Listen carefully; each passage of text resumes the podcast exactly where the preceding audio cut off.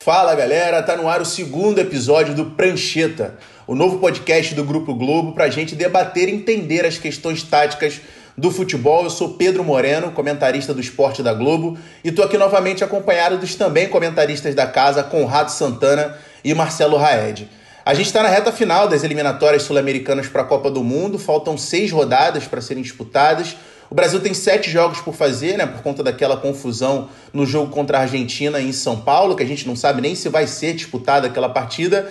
Mas fato é que a seleção pode garantir matematicamente a classificação nessa data FIFA, onde enfrenta Colômbia e Argentina, precisando somar apenas mais quatro pontos. Então, Conrado, Raed, quero saber primeiro de vocês o que vocês esperam ver da seleção brasileira nesses próximos dois jogos. Fala Pedro, Raed, todo mundo ouvindo a gente aqui no Prancheta expectativa está muito alta, né? Pelo que o Brasil fez contra o Uruguai na, na, última data FIFA, principalmente, né? Contra o Uruguai.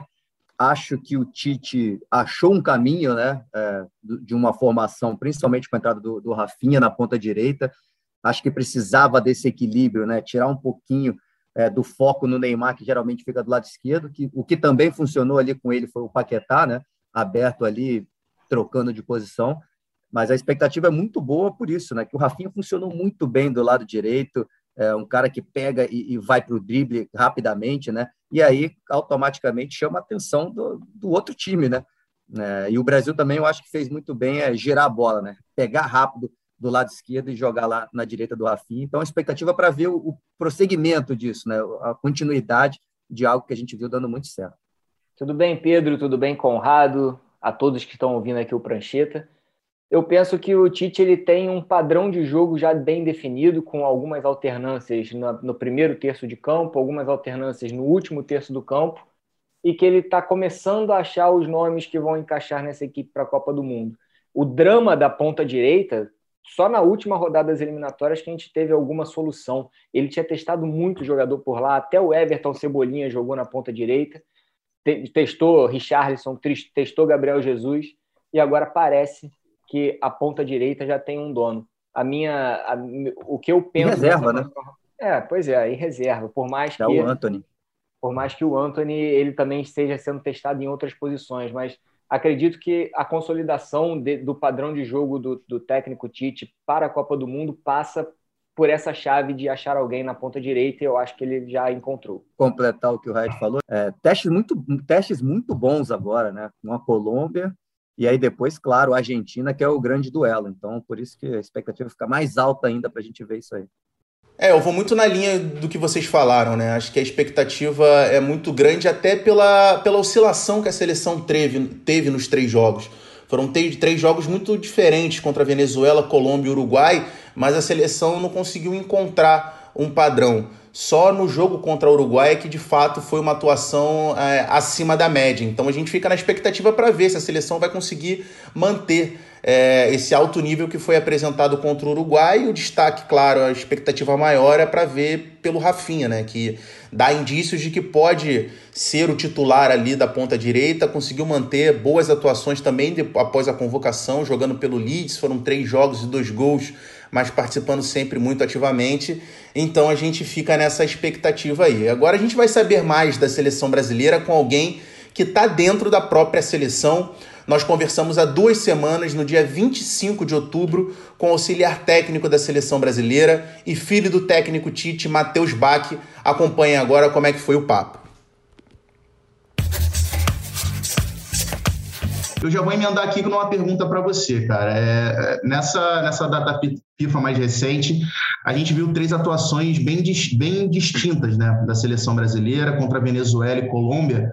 Duas atuações bem abaixo da expectativa, embora tenha, tenha vindo a vitória contra a Venezuela, mas contra o Uruguai uma vitória com desempenho assim bem convincente. A essa altura da preparação para a Copa, na avaliação da comissão técnica, o quanto que essa oscilação de, de rendimento ela é natural pelos testes que são necessários é, para a formação desse grupo do Catar e quanto ela preocupou vocês, se é que preocupou de alguma forma. Primeiro, obrigado pelo convite, Conrado, Pedro, Marcelo. É um prazer estar aqui falando de futebol com vocês. E vamos direto para a pergunta, então. Uh, primeiro que às vezes a gente é lógico que a gente quer sempre dar espetáculo.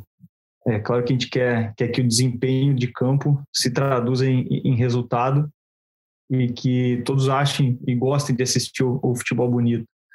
Mas eu não digo que, que preocupa a gente essa oscilação, porque a gente entende muito que quais são os processos. A gente também sabe que talvez esses jogos mais abaixo, essas dificuldades que a gente passa entre um jogo e outro, é o que trouxeram a gente a fazer um, uma grande exibição contra o Uruguai. Eu vou ser um pouquinho um pouquinho mais menos menos exigente que você, digamos assim, falar que a gente fez um jogo bem um pouco abaixo contra a Venezuela, principalmente o primeiro tempo. No segundo tempo a gente conseguiu dar uma organizada um pouco maior, conseguiu entender as dificuldades do jogo e já no segundo tempo ser, ser superior e conseguir traduzir isso em gol com, com, com ideias e, e, enxergar espaços, né? Contra a Colômbia, acho que a gente fez um, um grande primeiro tempo. A gente conseguiu se impor bastante lá na, na, na Colômbia, na casa deles, num, num ambiente extremamente diferente, um ambiente que a gente tem só na América do Sul, e tu jogar em Barranquilha com, o estádio cheio, quatro horas da tarde, uma umidade do caramba, e a gente conseguiu primeiro ter uma, uma saída de bola e uma construção até o meio campo muito boas. Faltou sim o último terço. Acredito que se a gente tivesse traduzido no primeiro tempo que a gente construiu uh, em finalização, em jogada de perigo, a gente poderia ter uma imagem um pouco mais, um pouco melhor daquele jogo. E aí um segundo tempo um pouco mais instável, onde a Colômbia conseguiu nos impor uma dificuldade maior até uns 20 minutos, aí depois a gente conseguiu equilibrar e acabar um pouco melhor também aquele jogo. E já no, contra o Uruguai, se for seguir essa, essa linha de essa construção, essa, esse crescente, a gente tem a saída de bola, a gente tem a construção e a gente tem o último terço. E aí chega o espetáculo, aí chega traduzindo em gols, facilita, faz um gol no início, também facilita com que as coisas aconteçam. Então é a gente identificando os pontos que a gente tem que ajustar, identificando o, no adversário que onde a gente pode ser mais agressivo, onde a gente pode explorar melhor eles então, não, não só essa data FIFA desses três jogos, como acredito que a gente vem oscilando bastante em tempos. Tem jogos que a gente faz um primeiro tempo bom, um segundo tempo ruim, um primeiro tempo ruim, um segundo tempo bom. Mas a gente, a gente acredita muito que esse é o caminho para que a gente chegue na Copa do Mundo estável. Uma, uma, uma equipe que, que consiga manter um padrão, às vezes de beleza, às vezes de eficiência, porque o futebol hoje em dia é difícil tu, tu manter uma, uma beleza com eficiência, porque depende muito do, do comportamento do teu adversário também, o que, que o teu adversário vai se propor a, a, fazer na partida. Mas esse é, é bom acabar como a gente acabou. É bom acabar com um resultado, com um jogo bonito, com um jogo eficiente e acabar como a gente acabou com, contra o Uruguai é, é extremamente satisfatório. A gente entende que faz parte do processo, mas quando chega esse ponto alto também é, é gostoso demais. É, e a dificuldade já é grande em equipes que têm o trabalho do dia a dia como sequência. Imagina um trabalho de seleção onde você se junta ali uma, duas vezes por mês, né? Exatamente, até nesse plano de ideias. Às vezes tu tem, tu tem uma ideia de, de atletas que estão funcionando de uma maneira e aí tu perde um ou outro, às vezes já não acontece a mesma fluência com, com atletas diferentes. Mas é, é para isso que a gente que a gente trabalha bastante e tenta identificar atletas e identificar o que, que eles podem nos entregar né, nas posições e funções que eles exercem. Ô, Matheus, prazer falar contigo, Marcelo Raed aqui. Seja bem-vindo ao nosso Prancheta. Queria começar perguntando e pedindo para que você explique para quem está nos ouvindo qual é a sua função na seleção brasileira e qual a sua formação, porque a gente fala muito sobre debate sobre, sobre formação de técnicos. O que que você estudou para chegar onde você chegou? Bom, eu comecei Primeiro comecei educação física aqui no Brasil, enquanto eu ainda jogava na, na base, uh, no interior do no Rio Grande do Sul, em Porto Alegre, no Cruzeiro de Porto Alegre. E aí eu fazia educação física, cheguei a, a fazer um ano de educação física. Aí depois acabei me indo para os Estados Unidos, ganhei uma bolsa lá e me formei em ciência do exercício. Então sou formado em ciência, sou bacharel em ciência do exercício no, nos Estados Unidos, Carson Newman, nome da universidade. Após isso, eu fiz estágios, fiz estágios tanto no Brasil quanto fora do Brasil, no Flamengo com o Vanderlei, uh, no Caxias, um tempo com, com o Paulo Turra, que era o treinador. Tive estágios fora com, no Shakhtar, na Inter de Milão, no Barcelona, então tive umas oportunidades de aprendizado. e também tenho as licenças da CBF. Tenho a licença B pronta, a licença A pronta e estou no último semestre da, da licença Pro. Mais alguns cursos de coach e, e especializações que, que eu acredito que o conhecimento nunca é nunca é demais, né? Principalmente para o futebol, em qualquer área que a gente que a gente trabalha. Quanto mais a gente tiver a cabeça aberta para aprender e para crescer, é, é melhor. E a outra é a meu, minha função. Qual né? é a sua função na seleção? O que, que você faz no dia a dia? Como você lida com, com, a, com a rotina de treinos? Perfeito. Hoje eu sou, sou auxiliar técnico desde que eu vim aqui, né? E aí, de acordo com, com o tempo foi passando com a, com a seda do Silvio também ganhando um pouco mais de espaço. Uh, no dia a dia da, da semana, o que, que a gente faz aqui? A gente, a gente tem um acompanhamento de jogos e de atletas para formar essa, essa lista. Isso é um período pré-convocação, digamos assim. Então a gente não tem uma, uma, uma especificidade assim, ó, um só faz isso, um só faz aquilo. Primeiro a gente, a gente observa atletas sim, específicos, a gente procura estar observando num, escopo de 50 a 55 atletas no início de uma, uma montagem de lista e depois, quando chega próximo ao período de convocação, na semana de convocação 35 atletas para fechar uma lista de, de 23. Então a gente faz análise de, de atletas e análise de, de, equipes também. A gente gosta de, de ver o que está acontecendo no mundo, né? Uh, como é que jogam equipes, como é que elas se portam, marcações altas, marcações baixas, jogos de transição, jogo que, de, de, de propor, né? E aí chegando mais no, numa análise de adversário, eu analiso eu junto com a comissão técnica a gente analisa uh, os pontos fortes ofensivos e os pontos fraco, fracos ofensivos e defensivos dos adversários, monta o um material, apresenta para o Tite, e aí em cima disso a gente fecha o material para apresentar para os atletas e também as bolas paradas. Isso é uma. A gente entra em alguns detalhes a mais que eu, ou o Kleber, ou o Sampaio, os analistas fazemos, mas o, o que é legal é que a gente monta o material e todos sentam, discutem, analisam para que quando cheguem para os atletas cheguem bem pontual. A gente sabe também que, que como a gente passa pouco tempo com eles e eles vêm de uma carga bastante grande de jogos, às vezes, às vezes mental, a gente não pode estar chegando e mostrando 30 minutos de vídeo para eles todo dia, senão eles vão acabar com a gente. Eles vão reclamar e não vai ser legal. Então a gente tenta ser o específico, o mais específico possível. E aí desse, desses vídeos que a gente monta, que a gente estrutura o nosso trabalho de campo, né? Então, com as ideias de, de, como agredir o adversário, de como marcar o adversário, como é que a gente vai fazer para explorar a bola aérea, como é que a gente faz se defender na bola aérea. Então, isso é um trabalho meu, da comissão técnica inteira e, e, e do Tite junto, assim, passando por etapas. Boa, Matheus. Conrado aqui, prazerzão também falar com você. Um abraço a todos que estão nos ouvindo. É, queria que você falasse, né, você já falou um pouquinho sobre o seu trabalho, sua função, mas da, da, seleção como um todo numa data FIFA, né? numa convocação, até para quem está nos ouvindo, ter essa noção do pouco tempo que vocês têm, mas exatamente quando os jogadores chegam, é, qual tipo de treinamento, por exemplo, não sei se você consegue passar por, pelos claro, dias que você claro. tem antes do primeiro jogo, é, o que vocês fazem em cada, cada sessão ali que vocês têm disponível com os jogadores? Vamos falar assim, o jogo é quinta-feira, por exemplo. A gente tem uma, alguns atletas chegando na segunda-feira, muitas vezes, e alguns atletas que jogam domingo, por essa dificuldade de malha aérea, principalmente agora com, com a pandemia, a gente tem alguns atletas que chegam na terça.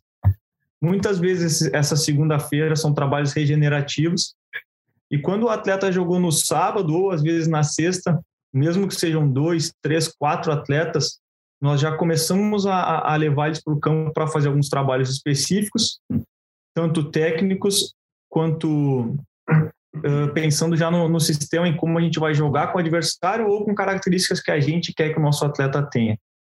Então, se a gente precisar fazer algum trabalho de pô, 15, 20 minutos defensivo, vamos dizer que a gente teve uma vez que a gente teve dois zagueiros. A gente montou os dois zagueiros, simulou uma linha de quatro, simulou simulações. Eles vão ter que fazer uma abordagem curta, com retorno à área para cortar ou um passe entre linhas, ou para cortar uma bola de fundo, posicionamento que a gente gostaria que eles tivessem aí depois já levou para uma construção. Nós tínhamos esse dia que eu, que eu te falei, tinha dois, dois zagueiros e um atacante e um externo, um meio e um externo. E o que a gente fez? A gente também já posicionou eles mais ou menos de uma maneira que a gente gostaria de, de construir as jogadas e deu alguns sinais e, e, como a gente gostaria que a bola chegasse aos atacantes, comportamento deles lá. Na terça-feira a gente já passa um vídeo do adversário Normalmente, nessa terça-feira, são os aspectos ofensivos do adversário, tanto bola aérea quanto de construção de jogo. E a gente leva para o campo uh, o como a gente vai defender, como a gente vai se portar contra esse adversário. Dependendo das cargas dos atletas, alguns atletas vão poder fazer um enfrentamento a mais ou algo a mais de, de estímulo também que a gente cuida bastante para que esses atletas estejam fresh, a gente chama de frescos na hora do jogo com a, com a carga cheia que a gente sabe e entende que eles vão render mais para nós. E normalmente na quarta-feira que esse pré-jogo, esses atletas já têm uma condição de fazer um enfrentamento, a gente faz um enfrentamento de 10 contra 10. Aí varia também de acordo com a ideia do jogo.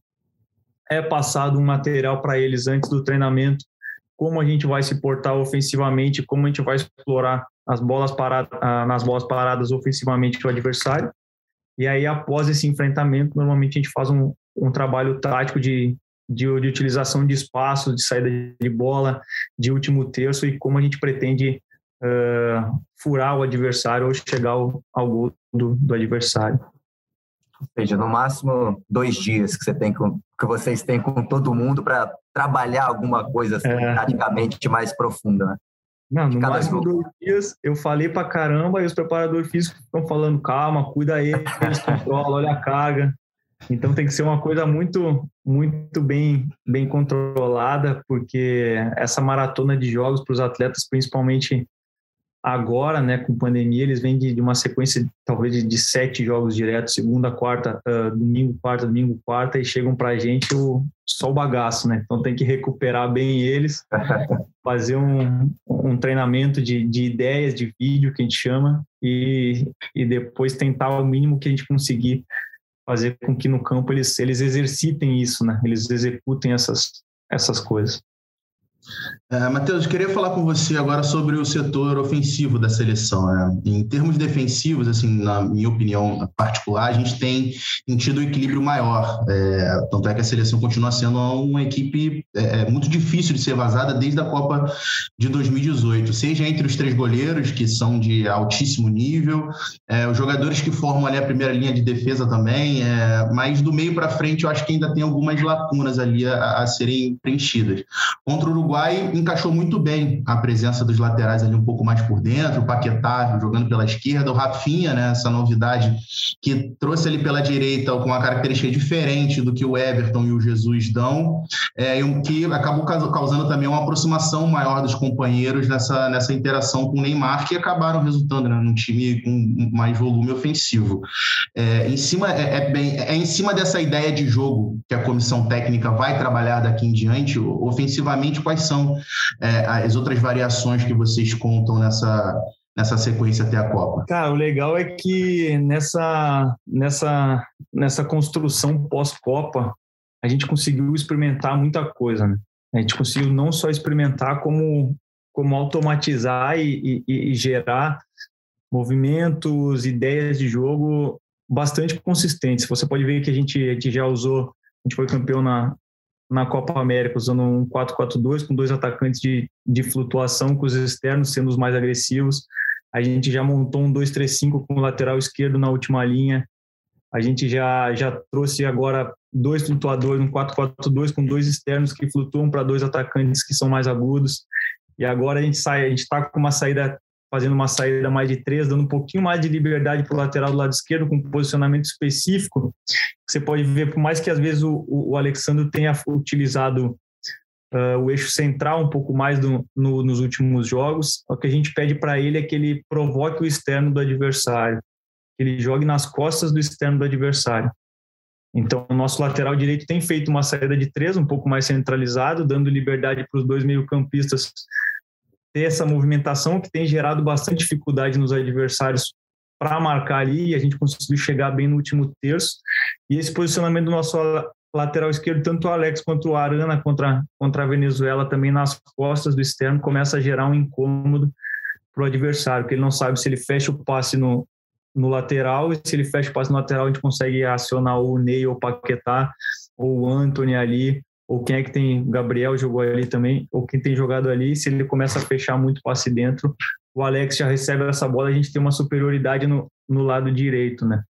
E aí do lado esquerdo, do lado direito, a gente teve essa flutuação do Ribeiro, com o atacante um pouco mais quando ele, ele, ele e o Barbosa, eles são muito, tem uma fluência muito boa nesse lado de campo, de um usar a parte central, um usar a parte por fora e, e se entender. E agora a gente ganha essa alternativa com, com Rafinha, com Anthony, o próprio Vinícius Júnior, uh, Rodrigo, que, que te dão um, um lado direito mais vertical e com ataque ao espaço. Então acaba gerando até um, um, espaço maior onde o Fred conseguiu se utilizar bem nesse jogo contra o Uruguai. Tô tendo um homem que é agressivo de, na, na, profundidade pela direita, mas que faz facão por dentro também, como o Rafinha e esses outros que eu citei.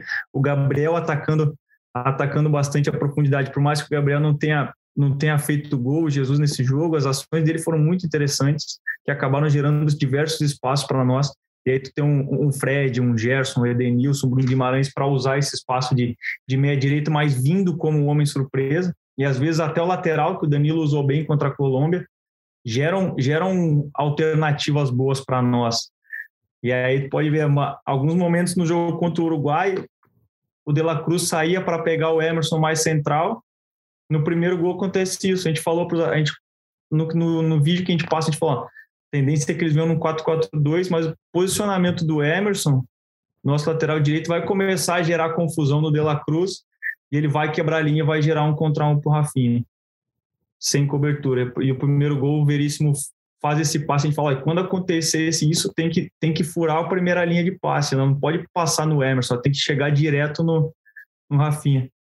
E é o que acontece, ela chega direto no Rafinha, demora para chegar a cobertura, abre o espaço central, o Fred recebe, consegue girar muito rápido e tem, e tem um movimento, um movimento de facão. Então, são alternativas que a gente vai construindo. E o bom é que, que a gente fica com essa a gente fica com essa, com essa dúvida agora, como a gente usa, o adversário vai jogar como, como é que a gente pode explorar mais, porque a gente tem um pouco de, talvez respondendo a tua, a tua primeira pergunta, a gente, a gente tem um pouco de, pô, essas, o que deu certo a gente não pode mudar agora. A gente tem no fundo da memória que a gente pode usar outras maneiras, mas claro, a tendência é usar o que, o que funcionou e o que a gente está construindo para que, que funcione agora. Matheus, dando um pouco de prosseguimento nessa sua resposta, que foi bem legal, a gente pode até um pouco mais para frente falar das, das alternativas de saída de jogo da seleção, linha de três, linha de dois, com três à frente, e usando um pouco o que aconteceu nas últimas datas FIFA, que logo após o jogo contra a Colômbia, eu na minha coluna Tatiquez e outros papos lá no GE. Globo, eu escrevi que a seleção brasileira não estava casando a, a, intenção de jogo com a característica dos jogadores, era uma impressão que eu tinha. Vou citar alguns exemplos. Quando você joga na Colômbia, contra a Colômbia com o Gabriel Jesus e o Gabigol, e os dois usando bastante o corredor central sem dar amplitude para o campo, você mata um pouco esse corredor central, você não espaça o seu zagueiro, o seu, a linha defensiva no último terço do campo, a seleção ficou um pouco previsível. A entrada do Rafinha quebra essa previsibilidade, porque ele usa bastante a lateral do campo, dá amplitude para o time e abre espaço no corredor central. A questão dos laterais também é uma questão que eu acredito que não esteja casando a, a plataforma de jogo, o sistema de jogo, com a, com, a, com a característica dos jogadores. A comissão técnica enxerga dessa maneira? A comissão técnica tenta manter o, o que já vinha sendo planejado? Ou você acha que isso aí é facilmente contornável próximo a uma Copa do Mundo?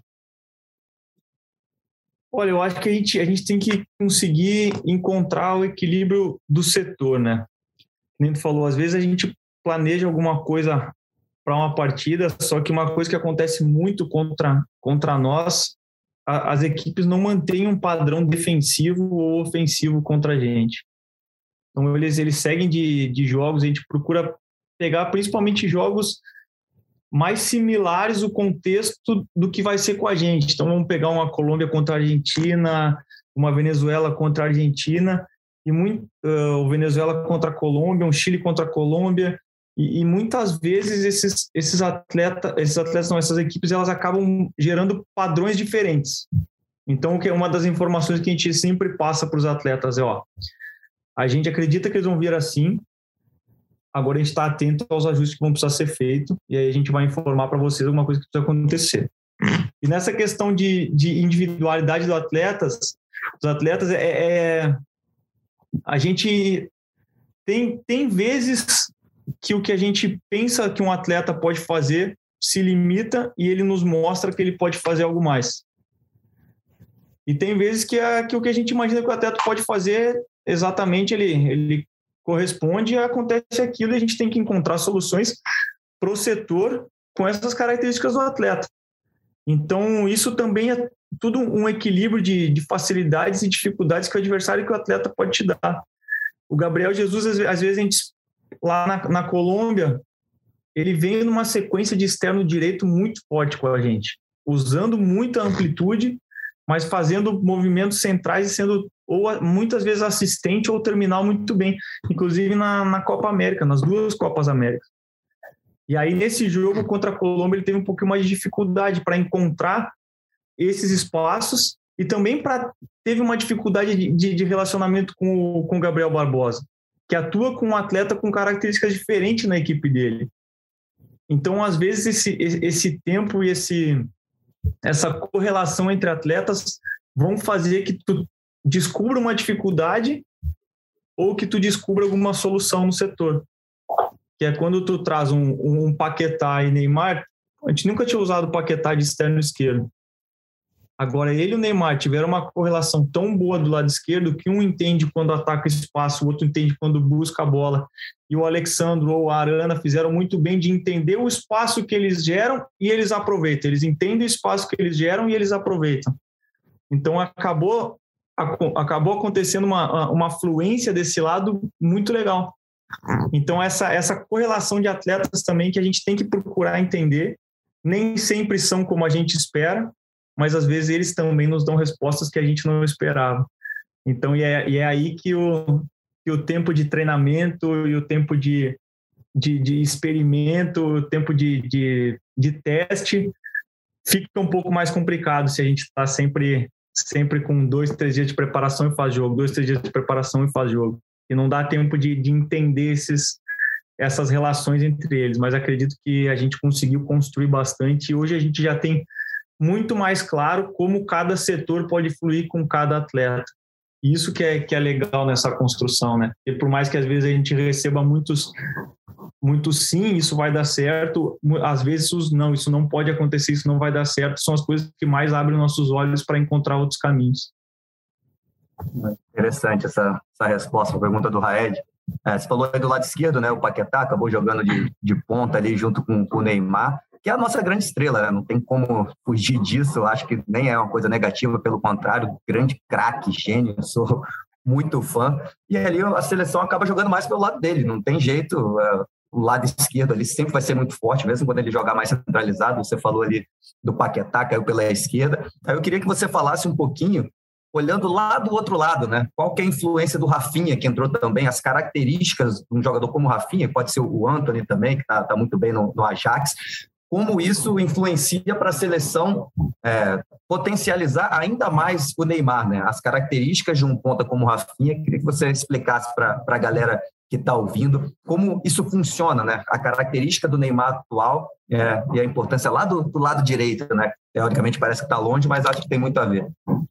E isso, se vocês forem dar uma olhada, é, isso acontece desde a da última Copa, né? Onde o adversário sempre prepara para fechar o nosso lado esquerdo, porque eles querem limitar o número de ações do, do, do Neymar ao máximo, porque com certeza é um craque, é um gênio, pode decidir em qualquer momento, se ele tiver um pouquinho mais de tempo e espaço para receber, ele vai achar alguma solução.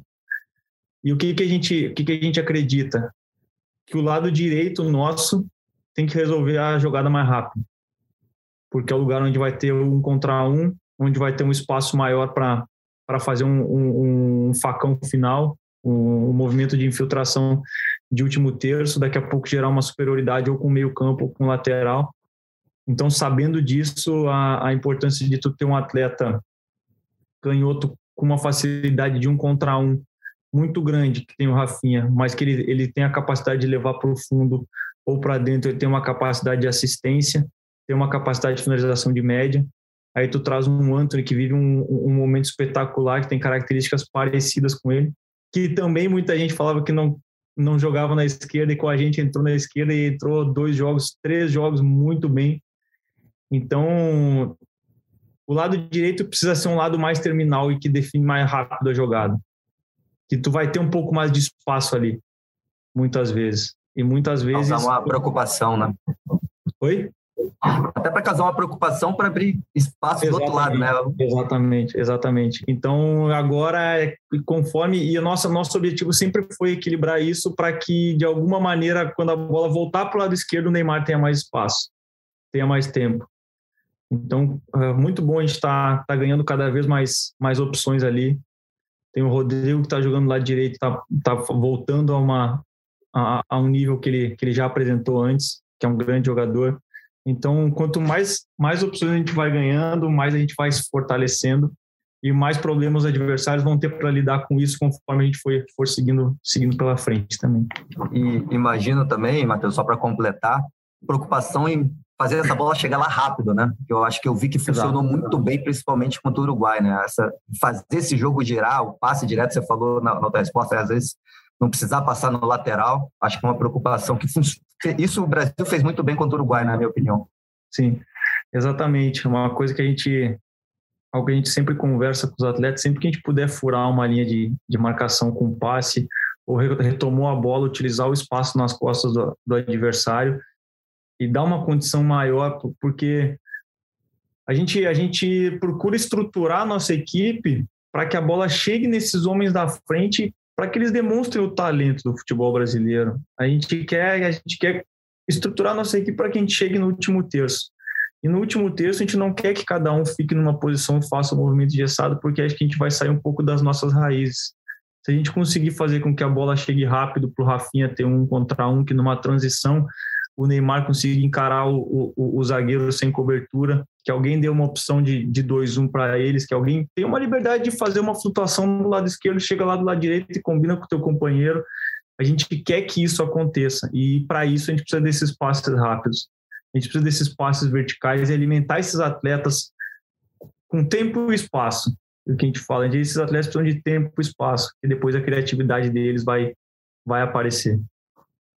Vou dar uma recuadinha agora, a gente sair lá da ponta direita e vou voltar aqui para a linha de defesa para falar um pouquinho é, dos laterais. É, a gente tem visto né, uma mudança de posicionamento, a gente falou já um pouco sobre isso, em relação ao que a gente já tinha visto, inclusive na própria, nas próprias eliminatórias, né, com os laterais jogando um pouquinho mais por dentro, por vezes, e menos na, na amplitude. A gente viu, por exemplo, o Lodge nessas eliminatórias mesmo, sendo uma espécie de, de, quinto homem lá na última linha. Eu queria que você falasse um pouco de como se deu essa alteração nesse papo interno de vocês, como é que vocês chegaram a essa conclusão da necessidade de mudar um pouco o posicionamento dos laterais e explicasse o quanto que essa mudança no posicionamento deles pode interferir é, na, na, na, fluência da própria, do restante da, da própria equipe.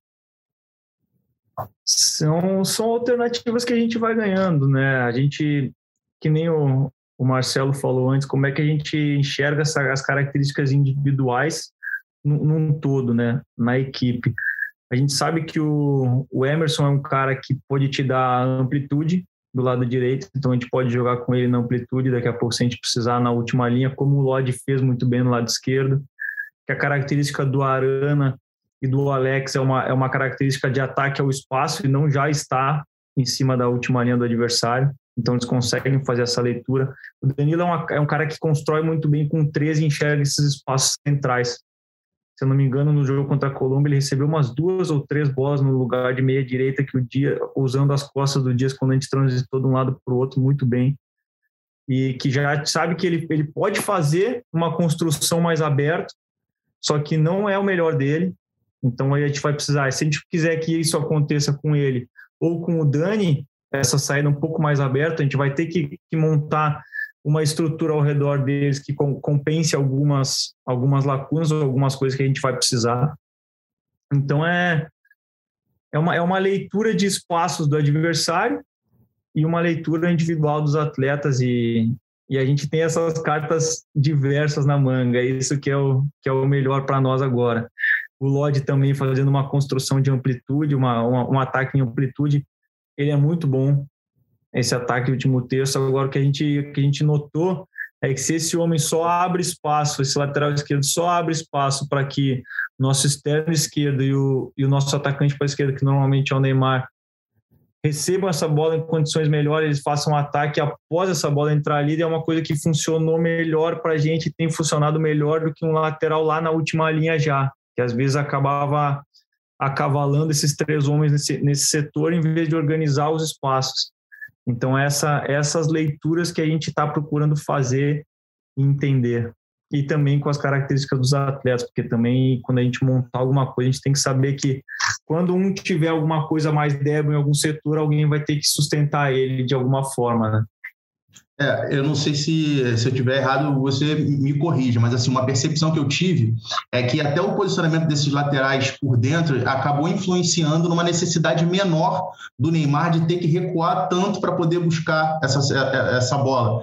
Porque você tem um lateral por dentro, você acaba adiantando um pouco mais dos seus meio-campistas, então essa bola já chega para o Neymar num setor onde ele é mais crucial para a equipe, onde ele consegue é, é, desenvolver melhor, ser mais fatal, né? Sim. E aí. E, mas se a gente não entregar a bola para ele lá, ele vai vir igual. Porque, porque esses caras, esses caras querem a bola. Pô, tu vai, tu vai jogar ali, fazer uma, uma relação com, com basquete que eu gosto muito de. Pô, tu não dá a bola pro Kobe, tu não dá a bola pro, pro Michael Jordan, os caras vão ficar puto contigo. Desculpa até a. Mas a tem vontade. que. Essa, essa bola tem que chegar. É isso. Essa bola tem que chegar nos caras. E se, se tu domina a bola, o zagueiro já viu ele lá que ele tá sozinho, mas o zagueiro dá o passe no, no volante, tá errado o cara, o cara tem que dar direto nele lá. Então, facilita, às vezes, às vezes por vezes facilitou, e gerar essa dúvida no adversário de como a bola vai chegar nele é, é o que é a nossa dificuldade porque eles fazem leitura do nosso jogo e, e, procuram entender padrões que a gente faz a bola chegar nele. Nós temos que conseguir fazer com que o adversário tenha essa dificuldade também e abastecer o homem. Dá para até contar uma história aqui, né, Matheus? Porque você falou ainda há pouco do Dani Alves como lateral direito, colocando ainda em disputa para a próxima Copa do Mundo. E eu lembro de uma entrevista dele no Bem Amigos, ele dizendo que o Pepe Guardiola não queria que ele desse o passe para o Messi na mesma, na mesma faixa de campo, que o Messi só recebesse essa bola quando a bola saísse do centro para chegar na direita. E o Dani Alves falando para o Guardiola. Mas o Messi tem que tocar na bola. Eu não posso deixar o Messi sem tocar na bola durante cinco minutos, porque Exatamente. quando ele for tocar na bola, ele precisa. É, é, mais ou menos assim que vocês pensam também o jogo com o Neymar? Exatamente. E, se a gente, e a gente sabe que eles. Se o, se o Dani não desce para ele lá, daqui a pouco ele ia vir lá buscar no pé do Dani porque eles têm que estar com relação com a bola. Esses atletas têm que estar relacionados com a bola o máximo possível. E o nosso trabalho é fazer com que ela chegue lá, que ele não precise vir aqui atrás buscar, que quanto mais atrás esses, esses atletas vierem, mais dificuldade eles vão ter para chegar no último terço. Você falou aí sobre várias formas de jogar, né? tem várias opções. É, uma, né, é a minha opinião, queria saber até se você concorda, é, na última Copa, né, na, na, de 2018, o Brasil foi muito bem, tinha um, um, jeito de jogar assim consolidado, todo mundo sabia a forma do, do, Brasil jogar. E aí, quando chegou na Copa, a gente até falou agora do Daniel Alves, também minha outra opinião minha, quando ele se lesionou, se atrapalhou muito a construção ali do lado direito. É, o Renato Augusto também não chegou ali 100%, o Neymar também teve uma lesão, enfim.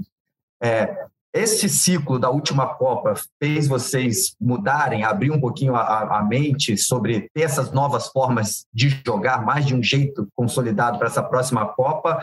Ou também, ou isso tem a ver apenas com é, teve ninguém também. O Rafinha acabou chegando agora, né?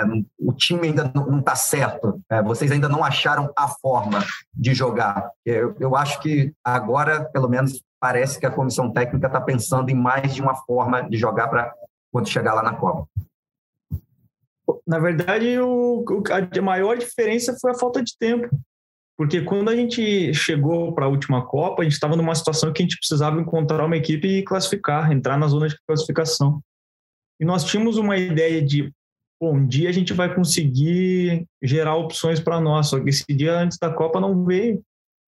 E além desse, desse dia antes da Copa não ter vindo, a gente começou a perder atletas, como tu falou o Renato lesão, o, o Dani lesão, o Ney chega para a Copa em, de lesão, a gente perde Douglas Costa durante a Copa, durante um período por lesão.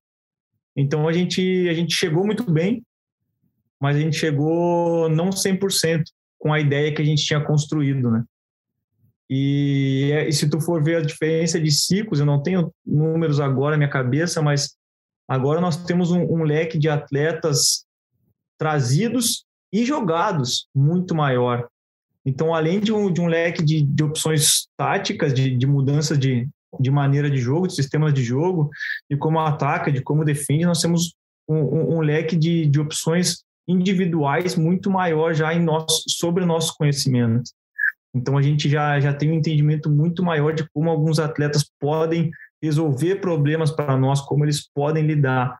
E acredito que a nossa ideia agora é seguir com uma equipe, procurar fortalecer ao máximo ela, fazendo alguns ajustes durante o jogo, mas esse período de, de construção de ideias foi muito bom para nós e com certeza vão gerar bastante frutos na frente. E imagino, né, tá dando continuidade a essa forma de jogar, que deve ser um desafio muito grande, Matheus. É, dar novas oportunidades, né, que muita gente reclama, na minha opinião, acho que é até errado, eu vejo o, Brasil, o Tite, né, vocês da comissão técnica, testando vários jogadores, né, eu não acho que não está tendo teste, mas deve ser muito difícil, né, né, eu queria que você falasse sobre esse desafio de testar novos jogadores, mas também tem que dar continuidade para um, um, time que, teoricamente, considerado ideal. Por exemplo, agora o Rafinha está voando.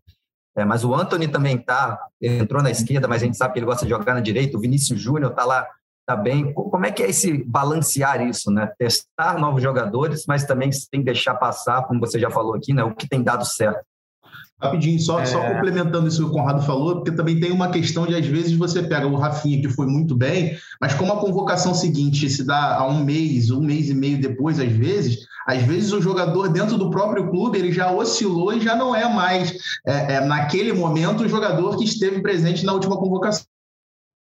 Exatamente, a gente pega muito o momento que, que os atletas chegam, né, das equipes dele. Às vezes, para eles conseguirem entrar uh, num novo ritmo, se eles estão muito para baixo, é um pouco mais complicado do que quando o cara atleta chega, chega numa moral boa para caramba, o time está arrebentando, ele está produzindo, as coisas vão fluir mais fácil.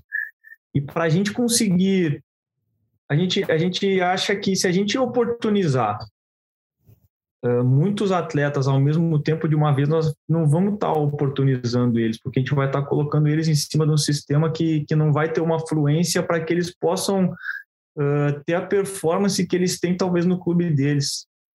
Então a gente tem que conseguir manter uma certa base um core da equipe e, e botar os atletas em condições que eles possam mostrar para nós o que que eles têm de melhor e isso tanto em treino quanto em jogos, porque vamos, vamos dar um exemplo que eu falei, não vai acontecer de a gente botar um, um Anthony no lado esquerdo e ele fluir naturalmente se a gente não trabalhar com ele antes, por mais que seja 10, 15, 20 minutos no treino e explicar para ele o que, que a gente quer dele do lado esquerdo.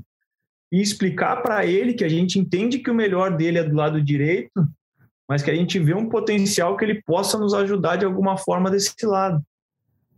Então a gente, a gente não pode simplesmente pegar, ó, vai lá e faz, o, e faz isso aqui e esperar com que ele resolva as coisas. A gente tem que criar um ambiente para que o atleta uh, produza bem, para que ele nos dê, nos dê resposta, nos dê resultado. E isso é todo, todo esse estudo, toda essa preparação que a gente faz pré-convocação e que a gente passa para o atleta durante a convocação conversa com ele, procura entender o que, que ele faz no clube, como é que ele se sente à vontade, e aí as coisas vão, vão fluindo e vão acontecendo de uma maneira melhor. Matheus, a gente teve falar um pouco agora sobre a questão de observação, né, que você citou uh, anteriormente, o trabalho de vocês de observação. A gente teve agora há pouco uh, a decisão da Liga das Nações, né, entre França e Espanha, uh, com duas semifinais também que envolveram Bélgica e Itália, e a gente teve também a, a disputa da Eurocopa nessa temporada. Essa questão de não conseguir enfrentar seleções europeias é algo que ressente bastante, né, a comissão técnica da seleção brasileira. E aí eu queria saber, observando essas competições que eu destaquei pelo trabalho de observação que vocês vêm fazendo, é, em que patamar você enxerga hoje a seleção brasileira em relação às principais seleções europeias? E o que, que vocês observaram de interessante em termos táticos é, nessas, nessas competições? A Nations League eu confesso que eu não vi, não vi esses últimos jogos, mas a Eurocopa eu acompanhei pós, pós nossa Copa América, acompanhei bastante jogos para analisar e, e ver essas equipes. E eu acredito que a gente está ali com elas. A gente tem é, é Brasil e essas Euro, Brasil, Argentina, tu vai falar de Alemanha, Espanha, Itália, Bélgica, uh, França, então uh, Itália falei, então tu tem esse, esse, essas seleções que vão estar tá ali, vão estar tá ali na briga, são seleções que vão se enfrentar e eu não vou falar que porque existem modelos diferentes, né? E a gente talvez sinta um pouquinho mais de de, de falta de jogar com, contra esses clubes porque a gente não sabe como eles vão se comportar contra nós. Porque a gente não pode, a gente não vai deixar de, de ser agressivo na marcação com qualquer seleção que a gente for jogar. A gente não vai deixar de querer propor o jogo com qualquer seleção que a gente for jogar. Agora, a gente não sabe como é que vai ser. A gente sabe que provavelmente a Espanha vai, vai manter um comportamento. Agora, tu não sabe como é que vai jogar. Eu não sei como jogaria a Alemanha hoje em dia contra nós. O que a Bélgica fez na Copa foi totalmente diferente do que eles fizeram nos outros jogos. Não sei como, como iria jogar uma, uma Itália contra nós, porque se você pega Itália e Espanha, a Itália não construiu o jogo inteiro na Eurocopa e ganhou, passou nos pênaltis. Então, talvez a maior, a maior dificuldade não, mas o que a gente não, não consiga enfrentar eles, e muitas vezes ou por culpa do calendário, ou porque realmente esse, esse jogo não consegue acontecer, porque às vezes essas seleções também não têm o interesse de jogar com a gente antes de uma Copa do Mundo. E às vezes as pessoas botam muito na culpa, ah, o Brasil não quer jogar, não. A gente teve situações para jogar com Portugal, a gente teve situações para jogar com a Alemanha, a gente teve situações para jogar com França, e acabou não sendo nossa ou não. O cenário estava pronto, mas a decisão não foi nossa. A gente falou, vamos, vamos, onde é que vocês querem que a gente jogue, a gente joga, não tem problema. Nesse período então, recente, vocês, nesse período recente, vocês tentaram essa aproximação com a Alemanha, com Portugal, e isso foi recusado pela, pela Não, isso, foi, um pouco, isso foi, foi antes, foi um pouco antes. Nesse período recente, pelo Covid, pelas, pela impossibilidade de datas, a gente ainda não teve. A gente está tentando construir um calendário para que a gente consiga fazer algum, algum amistoso desse nível antes da, antes da Copa, né? E antes da pró propriamente antes da última Copa do Mundo, a gente enfrentou a Alemanha, a Inglaterra. A Inglaterra vinha jogar em bloco baixo contra a gente e saía com, com os dois atacantes pelo central para contra-ataque e atacava com quatro homens. É, e até essa é, questão então, de... São, são situações assim que nós gostaríamos, mas a gente entende, claro, que, que não é só uma questão de data, mas que às vezes é, eles querem guardar para usar a bala contra nós na, num momento diferente.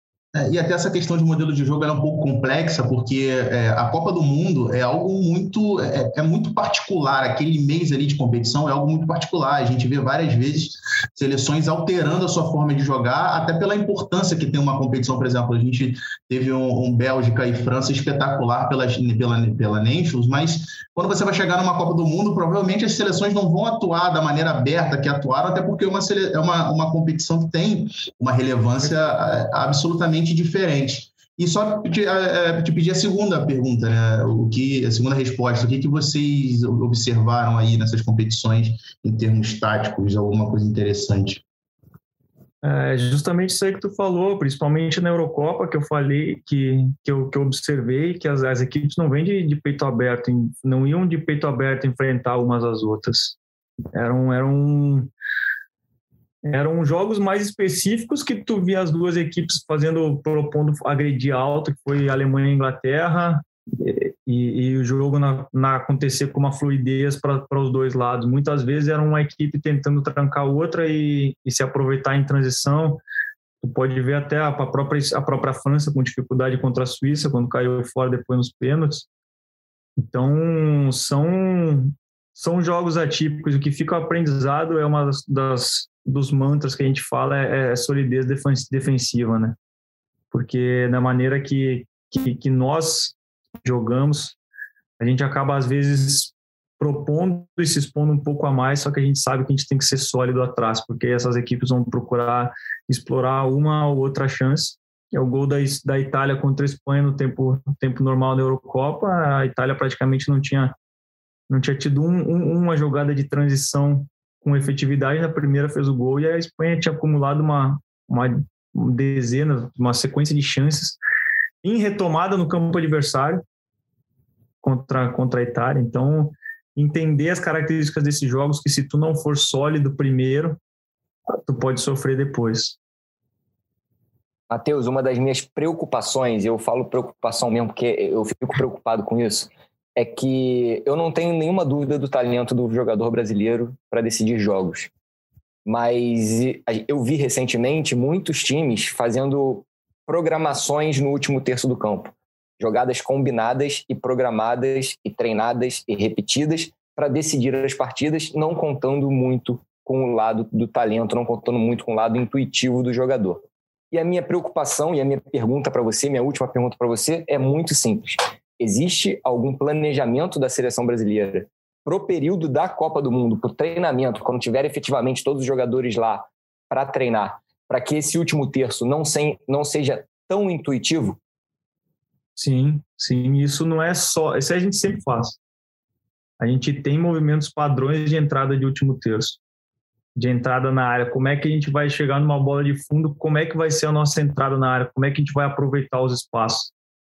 Isso tudo nós temos. Nós talvez a gente não consiga trabalhar com tanta frequência ou diligência que, que precisa agora, por essa falta de tempo. Agora a gente tem, a gente procura coordenar.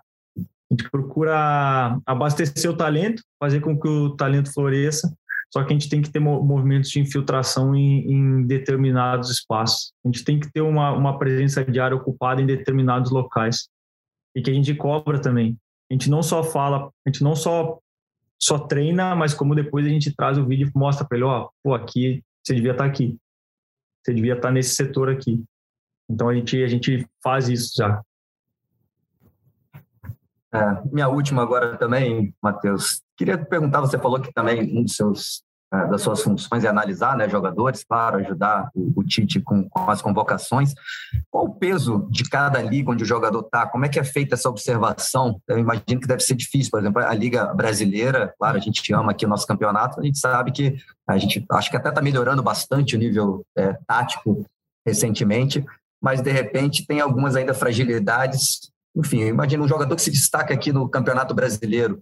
É, qual a dificuldade de fazer essa avaliação em comparação com alguém, por exemplo, que está, é, o Rafinha, que está tá jogando na Premier League, que a gente sabe que é das principais ligas do mundo. Como é que é feita essa, essa avaliação né? não só da Liga Brasileira, tem outras ligas que são um pouco mais fracas, mas claro, a gente aqui, o pessoal que está tá nos ouvindo, principalmente os jogadores que jogam aqui a gente procura entender os contextos das partidas também e isolar algumas ações individuais que o atleta tem, ou, ou de enfrentamento, ou de percepções, ou de, de, de, entendimento de jogo também. Agora, é inegável que o, que o nível de, de intensidade, principalmente, e eu, quando eu falo intensidade, é, é intensidade de ações e talvez manter o mesmo nível de, de força e velocidade numa ação ofensiva e tu tem que ter o mesmo nível de, de, de velocidade de retorno para depois estar tá pronto para participar de uma ação de novo. E para mim no Brasil o que o que ainda estraga muito o, o jogo, influencia demais nessa intensidade do jogo são os campos. Para mim os campos de futebol no Brasil não dão a intensidade que o jogo que o jogo precisa. E aí não é culpa dos atletas, porque tu tem, a, tu tem equipes com uma, com uma qualidade técnica, tu tem jogadores individualmente com uma, uma qualidade técnica excepcional, com um crescimento que a nossa base tem cada vez mais voltado às, às ações técnicas e, e evoluído esses atletas nesse sentido, que o campo tem que te dar a fluência do jogo, cara. E a gente sofreu isso na Copa América e tem jogos de eliminatórios que a gente sofre isso. Não tem como pedir para os atletas nossos jogarem em alto nível na Copa América no, no, no Engenhão, com todo respeito, mas ele não consegue fundir uma ação de dominar e, e, e girar no, num toque só para fazer um passe sem dar três toques na bola. Maracanã, com a dificuldade que tem. O tempo que perde preocupando com o domínio, né? É o tempo que podia Exatamente. estar olhando o campo, né? Como é que tu vai escanear? Como é que o atleta vai escanear e olhar o, o próximo passo se ele tem que olhar a bola até onde ela bater no peito do pé dele, senão ele não pode virar. É muito complicado, cara. E a gente tem que procurar entender, mas a real mesmo a gente só vai ter quando a gente traz o atleta. Quando a gente traz o atleta e, e, e vê ele no meio das feras, no, solta, na, solta da jaula ali no meio, no, no habitat natural, e aí a gente consegue entender uh, se às vezes o nível de intensidade não acompanha, mas o nível mental e o nível de entendimento do jogo acompanha. Às vezes. Eu ia até te perguntar isso, de da importância dos treinos. Até a gente fala, ah, o cara não entrou nem cinco minutos, mas o treino ali já vale muito para avaliação também, né? Percepção de, de atletas, teve um, tiveram atletas, teve um atleta específico que a gente recebe, ele veio a primeira vez com a gente, deu cinco, deu três minutos, cinco minutos num, trabalho de posse e eu chamei o Bruno que estava aqui, o analista, e falei, cara, esse, esse é diferente. E esse veio para ficar e não, não vai sair Quem? mais. Ele é, é cinco minutos, né? No trabalho de Tem que revelar, né? Tem que revelar quem é. Não dá, não dá pra ah, falar. Tem tá alguns que. Alguns, depois em off a gente fala, né? Tem alguns que.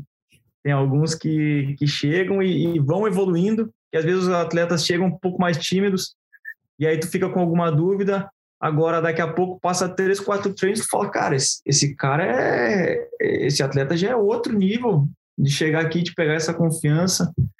Então isso, isso é bacana de ver também. Por isso que a gente a gente tenta trazer ao máximo os atletas e entender que o nosso contexto muitas vezes é, é diferente do contexto que eles que eles que eles estão, né?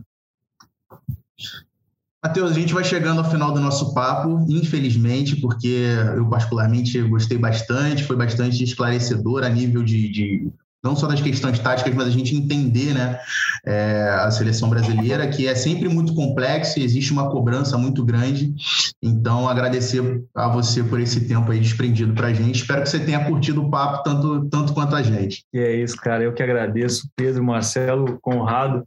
Eu, conversando com o Conrado, falei, pô, eu amo falar de futebol. Então, se me chamar para conversar sobre futebol, ideia de, de jogo, ou, ou, do Brasil, ou de qualquer que seja, é sempre um prazer. E, e, e com vocês, que são caras que, que vêm acompanhando, vêm estudando e tem um nível muito bom de entendimento, pô, ficar fica melhor ainda. Para fluir muito melhor o papo, cara. Obrigado, obrigado para vocês todos. É isso, pessoal. O podcast Prancheta tem a edição de Maurício Mota, a coordenação de Rafael Barros e a gerência de André Amaral.